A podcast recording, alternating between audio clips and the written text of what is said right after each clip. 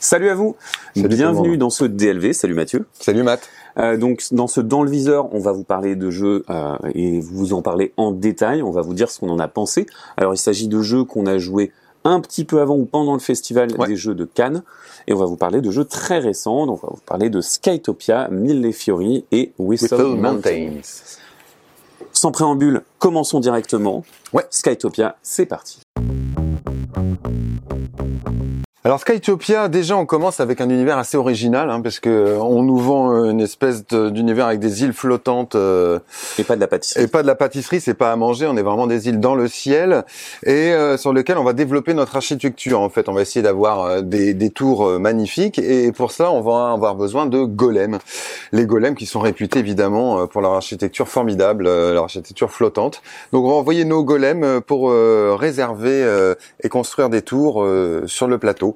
Voilà, au niveau de la thématique, c'est un petit peu particulier, surtout que les golems, eux, euh, sont des dés. Donc euh, on a du mal un petit peu, euh, c'est pas très immersif, Ouais. mais par contre on, on a une mécanique assez originale. euh, je pense que tu peux éventuellement nous en parler. Effectivement, alors euh, il s'agit d'un jeu de construction de moteur. On va avoir 5 golems, 5 dés qu'on Mm. ne jette jamais.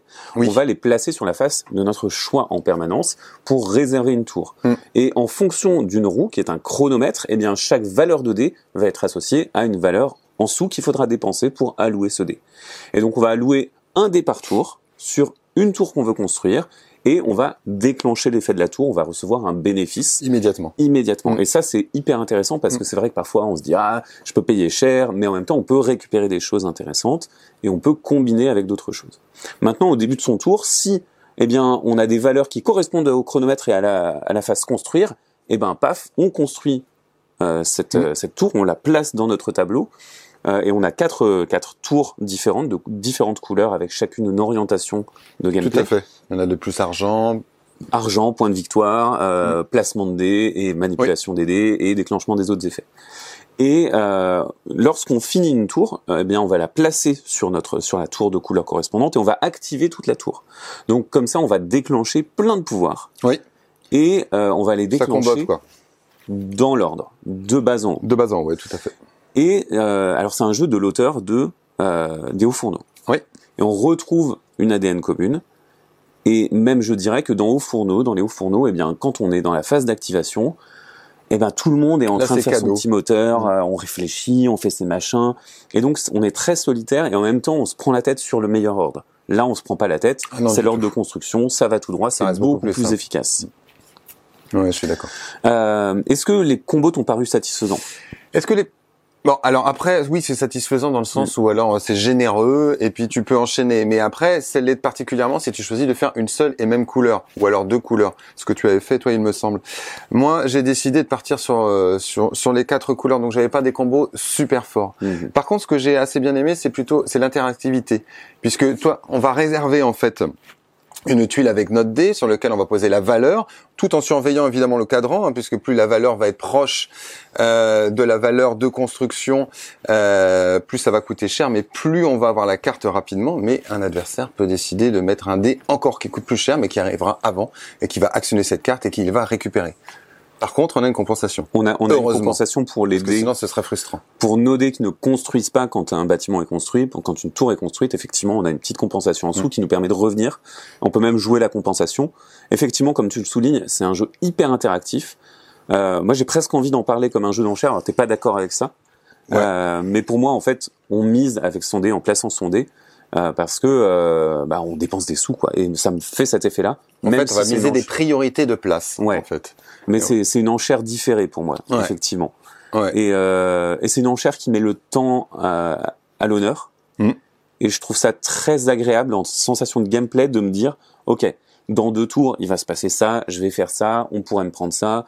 Et, euh, et vraiment toute l'architecture de quand tu vas déclencher tes combos, c'est hyper agréable pour moi. Ouais, et puis il y a quand même les cartes oranges qui permettent aussi euh, de changer la valeur du dé Mm. et de gagner un petit peu du temps, donc d'accélérer.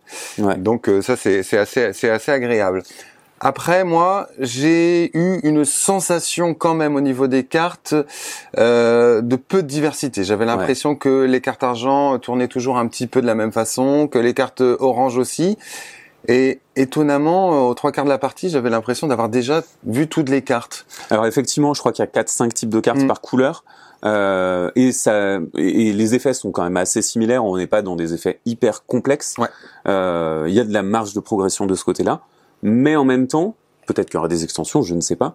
Euh, mais en tout cas, je trouve que effectivement, ça pourrait tourner court, sauf que, comme tu dis, on peut pas tout faire. Mm. Euh, et à un moment, euh, ben, on va s'axer sur une stratégie et il y a des petits changements à droite à gauche, notamment des gros changements de scoring. On a des scorings qui sont disponibles pour tout le monde, les, les maîtres de guilde. Et c'est là que ça se joue pour moi. Et c'est vraiment là que ça se joue ça se la rejouabilité. Ça, Sans les tuiles objectifs, pour moi, ça- ce jeu n'a peu d'intérêt. ça change la- vraiment la dynamique ouais. de la partie. Et en plus, on a une petite tuile asymétrique.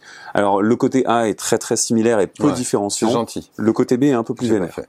Mais c'est tu l'objectif. Heureusement qu'elles sont là pour moi parce que du coup, euh, on va avoir donc sur les cartes, il y a évidemment euh, le bonus et la couleur, mais il y a aussi des petites icônes animaux. Donc on va essayer de collectionner certains animaux ou alors avoir exactement le même nombre Mhm. de bleus et de rouges ou autres.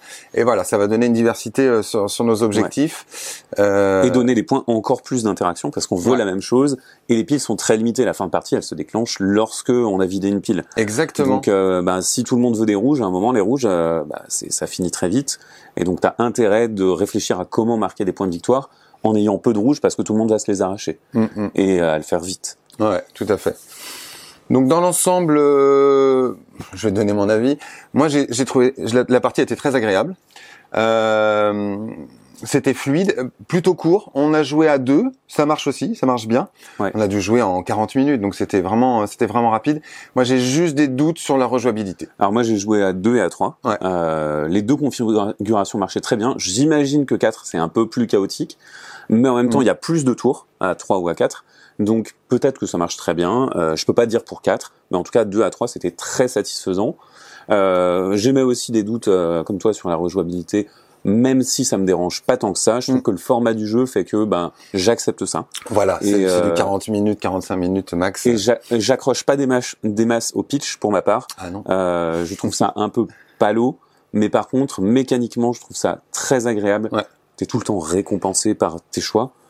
Euh, La donc, mécanique originale, faut le ouais, reconnaître. pour moi, j'apprécie beaucoup. Euh, je crois que je préfère les enchères des hauts fourneaux à celle-là, Mhm. mais par contre, le moteur de combo est, euh, est plus satisfaisant ici, C'est plus accessible. et plus beaucoup Ouais. plus accessible. Tout à fait. Voilà pour Skytopia. On va passer au deuxième, qui est un jeu de Rainer Knizia, Mille Fiori. Serait-ce Mille Fiori Alors Mille Fiori, qu'est-ce que tu peux nous en dire au niveau du pitch? Raconte-nous une histoire, fais-nous rêver. Alors, nous avons une verrerie sur une belle lagune. Ok, Je vous laisse deviner laquelle. Et donc, euh, c'est top secret. c'est top secret. Et donc, euh, on va essayer de faire prospérer notre notre verrerie, notre île, notre soufflerie, Euh, et on va investir en fait des, nos pions translucides de couleur sur donc c'est des losanges et on va les placer sur le plateau grâce à des cartes actions et on va les placer pour marquer des points.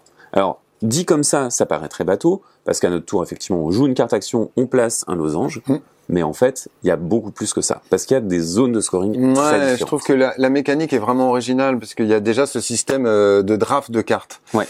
À, l'origine, on on part tous avec euh, le même nombre de cartes et en fait, on en choisit une et une seule qu'on va qu'on va jouer au tour, au tour prochain et le reste on le donne à son voisin de gauche et on récupère celle de son voisin de droite. Donc ça c'est vraiment sympa parce qu'il y a Mm. toujours ce côté ça je veux la jouer maintenant. Ah ouais, mais je vais pas donner ça quand même à mon voisin, c'est juste pas Ouais. possible. Donc alors ça c'est déjà très plaisant. Et ensuite, Chacun va poser sa carte devant soi et dans l'ordre du tour, on, on va résoudre les cartes. Et la carte correspond à une zone, donc c'est hyper facile. Il y a la zone des ressources. Dans ce cas-là, il y a une ressource. On pose un petit losange Mm. qui ressemble à un losange de verre transparent, mais on ne sait pas exactement ce que c'est. Mais on va poser notre petit losange transparent euh, sur la ressource. Et puis ensuite, on va avoir un système de scoring euh, selon qu'elle se, qu'elle se touche ou pas. Mm. On va avoir les maisons où alors là, on a une piste. Si on arrive, on gagne les points immédiatement. Et si on arrive euh, à faire suivre, on a plein de points. Alors moi c'est un truc qui m'a fait peur quand j'ai lu les règles et Ouais. quand j'ai expliqué le jeu pour la première Ouais. fois à des gens, je me suis dit oh là là, qu'est-ce que c'est compliqué à expliquer, c'est 5 6 scoring. Alors il y en a deux qui marchent vraiment pareil, Chez les pyramides, mais en fait il y en a vraiment beaucoup Mm. et euh, et surtout quand tu, quand tu déballes le plateau, tu vois tous ces losanges, tu te dis mais à quoi j'ai Ouais, affaire? Ça peut faire un petit peu peur au début. hein, Ah moi ça m'a fait peur. Alors que je vous le dis franchement, euh, ça reste accessible. C'est très, très vraiment un jeu accessible. accessible. Mais il y a tel, au niveau de l'explication, il y a quand même cinq zones à expliquer. Mm. Ça s'apprend facile. Une fois qu'on a expliqué tout ça, ouais, oui. Mm. Et une fois qu'on a expliqué tout ça, il faut expliquer quand même. Et il y a des bonus de majorité ou des bonus de rapidité sur le Mm. chaque. C'est fini. Ah non, si la carte, vous, vous avez le droit de la jouer différemment parce qu'il y a une petite icône marine. Ouais. Et dans ce cas-là, vous pouvez dire non, je la joue pour avancer mon bateau parce qu'il y a un petit système de bateau. Et- Oui, on est dans une lagune hein, quand même. Ouais. Faut faire avancer les bateaux. Euh, alors il y a ça, mais en même temps, le l'attrait du jeu pour moi, c'est c'est deux choses. Alors le draft est très sympa, Ouais. mais c'est deux choses en particulier, c'est que ou trois en fait. Je, je me trompe. Autant que tu veux. Euh, donc trois choses. La première, c'est que tu vas construire un scoring, par exemple sur les habitations. Oui. Et ben, à chaque fois que tu places un losange et que ça fait une série de tes losanges, Mm. tu vas marquer tous les points de ta série. Ce qui va pousser tes qui va pousser adversaires, tes adversaires. à t'empêcher de continuer ta ligne, Et ta ouais. série. Et, euh, et en fait, tu dois surveiller les gens. Et Exactement. en même temps, tu dois surveiller ce qui arrive. Mm. Et il y a plein de moments où tu peux déclencher des actions gratuites. Euh, en te plaçant à certains endroits, avec certaines choses, en déclenchant certains événements de jeu. Et euh, les actions gratuites, tu les prends dans un panel qui est face visible. Alors, les actions gratuites, ce sont des cartes qu'on va récupérer pour pouvoir jouer immédiatement. Mhm. Et ça, c'est assez plaisant. Carrément. Et, et justement, tu vois les actions gratuites, Mm. tu les yeux et tu te dis, ah, j'espère que personne va me prendre celle-là parce que celle-là, je peux l'avoir dans ce deux sera le tours. bon moment de la, la, la jouer. C'est ça. Et pareil, c'est assez interactif. C'est de l'interaction indirecte, mais quand même, on se tape du coude avec les autres. On essaye de se placer pour gêner l'autre Ouais. aussi. On essaye de gratter un peu le scoring de l'autre. On s'appuie sur l'autre. Ça, ça marche hyper Et bien. puis c'est un jeu, c'est un jeu gratifiant parce que tu, Ouais. tu peux gagner, tu peux gagner vraiment plein de choses. Et puis euh, sur chaque zone, il y a au moins trois manières de scorer ou de récupérer une carte qui va permettre euh, d'améliorer euh, bah, nos actions et notre jeu. Donc c'est c'est vraiment chouette. Alors par contre, en termes de thématique, je suis vraiment pas convaincu. Ouais, c'est particulier. Euh, alors c'est pas c'est pas que c'est particulier en soi. Il y a plein de, de jeux Mm. sur euh, des lagunes italiennes avec des doges dont on ne peut pas prononcer le nom. Si, Venise. Venise. euh, ou Murano, Mm. et, et donc il y a, il y a plein de jeux sur ce thème-là. Maintenant, ici, je, on vit pas le thème, quoi. On n'est pas là pour ça. Non, Euh, et euh, même si le matériel est là pour nous rappeler quand même. Mais alors dans ce cas-là, on a du mal à imaginer ce qu'on fait avec nos losanges de verre euh, à les donner aux ça. habitants ou alors les échanger contre des contre des ressources. Mais qu'importe en fait. oui, parce que c'est un jeu qui est vraiment accessible, c'est un jeu qui est fluide, parce que malgré tout, eh ben, il y a peut-être plein d'actions qu'on peut faire, mais ça va dépendre des quatre cartes que vous allez avoir en main, puis des trois, Mm. puis des deux, puis des un. Enfin non, on, on, on sélectionne pas quand il en reste qu'une, mais qu'importe. Donc en fait, la restriction des choix va faire que ça va être assez fluide. Ça m'a presque fait penser à un roll and write où on est tous ensemble sur la même Mhm. feuille. Mm. Parce que on- finalement, ces losanges, c'est de la coche de case, tu vois. Ouais. Et, euh, et en fait, euh, moi, ça m'a fait rigoler. J'ai trouvé ça rigolo euh, de, de réfléchir à ça comme un roll and write. Et j'étais plutôt séduit par le jeu. Ouais. Après, je vous conseille d'y jouer à, à au moins trois joueurs. À Ouais. deux, c'est un petit peu plan-plan. C'est un peu un peu raid à deux. euh, Parce qu'il y a moins de compétition sur les zones. euh, hum, c'est c'est quand même euh, ça peut être vicieux. Enfin, hein. ça se remplit un petit peu, peut-être un petit peu moins vite, parce que notamment pour les bateaux, il faut remplir de marchandises et tout. Ouais. euh. mais euh, eh ben moi, j'ai surpris en fait, vraiment. Il y a toujours ce petit, il y a un petit côté Schmitt. Moi, à chaque, fois que je vois une boîte Schmitt, je fais ah, c'est ah, c'est pas la couverture qui me fait rêver, c'est pas. Et puis ça marche. Ouais. Ça m'avait fait pareil pour euh, les tavernes de la vallée profonde. Ouf, ah mais c'est super. Mm. Voilà, il y a un petit côté euh, très agréable. C'est c'est très agréable, c'est très fluide, ça se joue vite. Mm. Euh, même format que Skytopia, c'est dans l'heure à peu près, Ouais. euh, 45 minutes, une heure. Euh, et on a donc tous les deux plutôt apprécié. Ouais, ouais, ouais. Et le troisième jeu qu'on va traiter aujourd'hui, c'est Whistle Mountain. Whistle Mountain. Alors, euh, sur Whistle Mountain, c'est un petit peu particulier parce que on a un plateau. Euh, bah, L'histoire ne se lit pas sur le plateau. Oui. hein. Alors, au niveau du pitch, au niveau de la thématique, euh, on est là, on fait. Alors, qu'est-ce que c'est que ce truc? Il y a une espèce de grande montagne avec un espèce d'échafaudage, mais on sait même pas ce que c'est, des meeples mis sur le côté. Donc, on a du mal à comprendre de quoi ça parle. Heureusement, il y a des quatrièmes de couverture de boîte. Heureusement, il y a des règles du jeu. Et là, on comprend qu'au niveau du thème, on va aller chercher des ressources euh, dans une montagne. Pour ce faire, il y a un échafaudage sur lequel on va mettre euh, nos petits, nos On va- petits ouvriers. On va amarrer nos dirigeables, qui sont des ouvriers. Et donc, effectivement, euh, comme tu le dis, en Mm. fait, euh, ben, on va avoir des, des ouvriers qui sont à flanc de montagne aussi. Oui. Et euh, le truc assez étrange avec ces dirigeables, c'est que ben, on va, ils vont pouvoir s'amarrer pas sur les échafaudages, mais Non, à mais côté. À côté, sur la montagne. Et en même temps, on va pouvoir construire, enfin, Ouais, sur la côté du plateau. à côté du plateau. Et, euh, et euh, on va aussi construire des machines sur les échafaudages. Et là, les dirigeables peuvent s'amarrer aux, aux machines pour réaliser les effets des machines, etc. Oui, tout à fait. Sinon, ils peuvent s'amarrer que sur le dessus des échafaudages. Et en plus, il y a un truc particulier avec cette montagne, c'est qu'en haut il y a un glacier et qu'on est vraiment des industrialistes très crasseux Hmm. et que au bout d'un moment on fait fondre le glacier. Oui, quand on dépasse une certaine ligne, en fait, et qu'on arrive à construire des machines au-dessus de cette ligne, ça va déclencher un système où, en fait, on va récupérer des barres, Des petites réglettes qu'on des va petites réglettes euh, qui, qui illustrent la montée des eaux. Et si jamais vos ouvriers sont encore là, chut, glou glou ils tombent dans la cascade et ça vous fait 5 points en moins euh, par ouvrier. Mm. Donc il y a une mécanique comme ça où on peut pas laisser de côté des ouvriers pour faire d'autres actions privilégiées. Et il y a un, donc le système des, on a trois types de dirigeables et en fait euh, c'est ça qui va illustrer nos actions.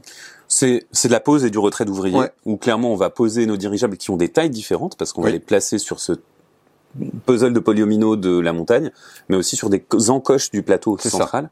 Où là Euh, la taille n'a- importe peu, Oui, la- mais où la taille importe. il y a peu. plein d'actions partout en fait. Il y a plein d'actions partout, euh, mais en même temps, j'ai jamais, j'ai jamais été perdu dans les actions que je pouvais faire. Non. Je sais pas toi. Non, non. Euh, et j'étais très étonné en, en me disant, oh là là, il y a huit emplacements autour du plateau, il y a dix endroits où je peux me placer sur euh, sur la montagne, mais en fait jamais t'es perdu parce que tu sais exactement ce que tu veux faire à tout moment. Oui, puis déjà il y a la moitié des actions qui ont un coût, donc déjà Mm. euh, si, si tu peux pas te l'offrir, euh, C'est ça, t'es vite tu- limité. tu laisses tomber. Donc très vite, tu vas quand même rajouter des tuiles échafaudage à chaque fois qu'on en pose une. S'il y a des connexions avec euh, les anciennes pièces de l'échafaudage, ça va rapporter des points de victoire.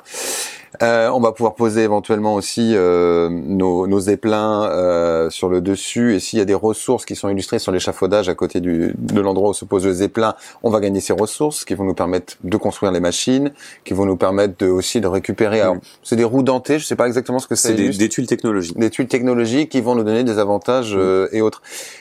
Ça marche bien. Ça marche bien et il y a ce côté pose d'ouvrier, retrait d'ouvrier avec du tempo parce qu'en Oui. fait vous pouvez retirer vos ouvriers pour construire. Euh, qui est une action hyper importante, mais vous n'êtes pas obligé d'avoir posé vos trois dirigeables pour les reprendre. Non, et justement, et, et on ne peut pas construire si on a, on ne peut faire que en enlevant, Ouais. récupérant. Donc ça, il y a vraiment, il y a un tempo, quoi. Il faut, faut bien choisir à quel moment tu les enlèves, à quel moment tu veux construire. Est-ce que tu as prévu quand même, est-ce que tu as acheté des tuiles au prochain tour? Parce que construire, c'est bien, mais tu construis ce que tu as acheté auparavant. Ouais. Donc il faut vraiment bien gérer ça. Ça, j'ai, aimé. Je me suis planté une ou deux fois quand même parce que, allez, je construis. Oh, ben, j'ai rien acheté. Quel couillon. Oh, il me manque une ressource. c'est vrai qu'il y a ce côté décalé. Quand Mm. tu achètes, tu mets dans ta réserve et le moment où tu construis, c'est plus tard. Ouais. Ça, c'est c'est le truc où instinctivement tu dis bah quand j'achète je pose, mais non, là c'est pas le cas. Il y a vraiment ce côté décalé euh, en tempor- temporellement. Et sur le timing, eh bien moi j'ai l'impression que vraiment tout s'accélère. Mm. Euh, au début, tu récupères assez tes lent au début. Au début, c'est un peu Mm. plan-plan. Ouais. Et puis après, quand tu commences à avoir construit quelques bâtiments, quelques machines, eh ben en fait, quand tu te places dessus et que tu récupères les ressources d'à côté, les ressources du bâtiment, Mm. Tu as moins de collecte de ressources, euh, d'actions qui sont dépensées à ça, mais par contre, tu te bats plus sur les emplacements. Les technologies te permettent d'aller Ouais, plus elle te vite. et- booste les actions des technologies. Et puis, c'est un petit peu asymétrique parce qu'on Mm. n'avait pas des pouvoirs euh, identiques. Toi, tu Ah un oui. super pouvoir où tu pouvais transformer en joker. Parenthèse, le joker, c'est un sifflet. Hein, D'accord Donc, dans les commentaires, si vous pouvez nous expliquer pourquoi euh, le joker est un sifflet alors qu'on a des minerais, de l'or et, et des pierres, euh, c'est une histoire perso de l'auteur.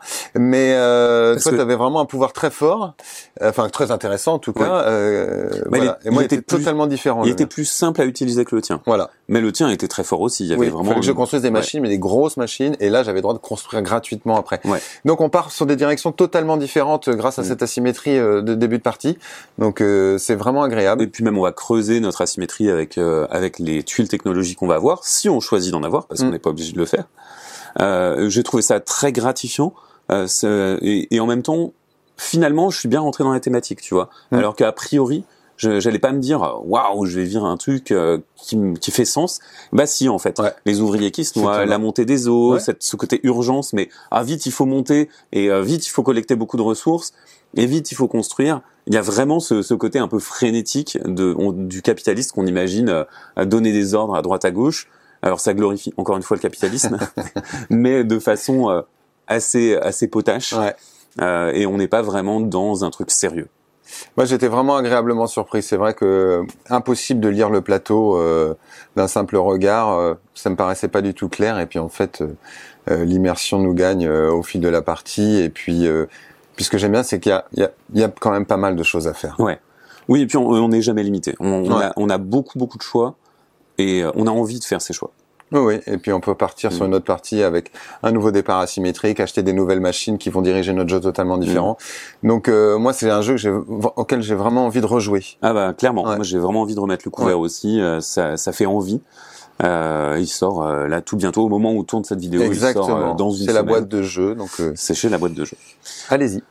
Eh ben écoute, merci Mathieu pour euh, ce DLV. Mais Donc, on plaisir. donné nos impressions. N'hésitez pas à nous dire vous aussi si Oui. vous avez joué à ces jeux, ce que vous en avez pensé en commentaire. Partagez cette vidéo, la liker, ça nous aide toujours. Vous pouvez également aller sur Utip Hmm. pour nous soutenir encore plus. Merci à vous. Merci à vous. Bonne fin de journée et à bientôt sur videobox.fr. Ciao.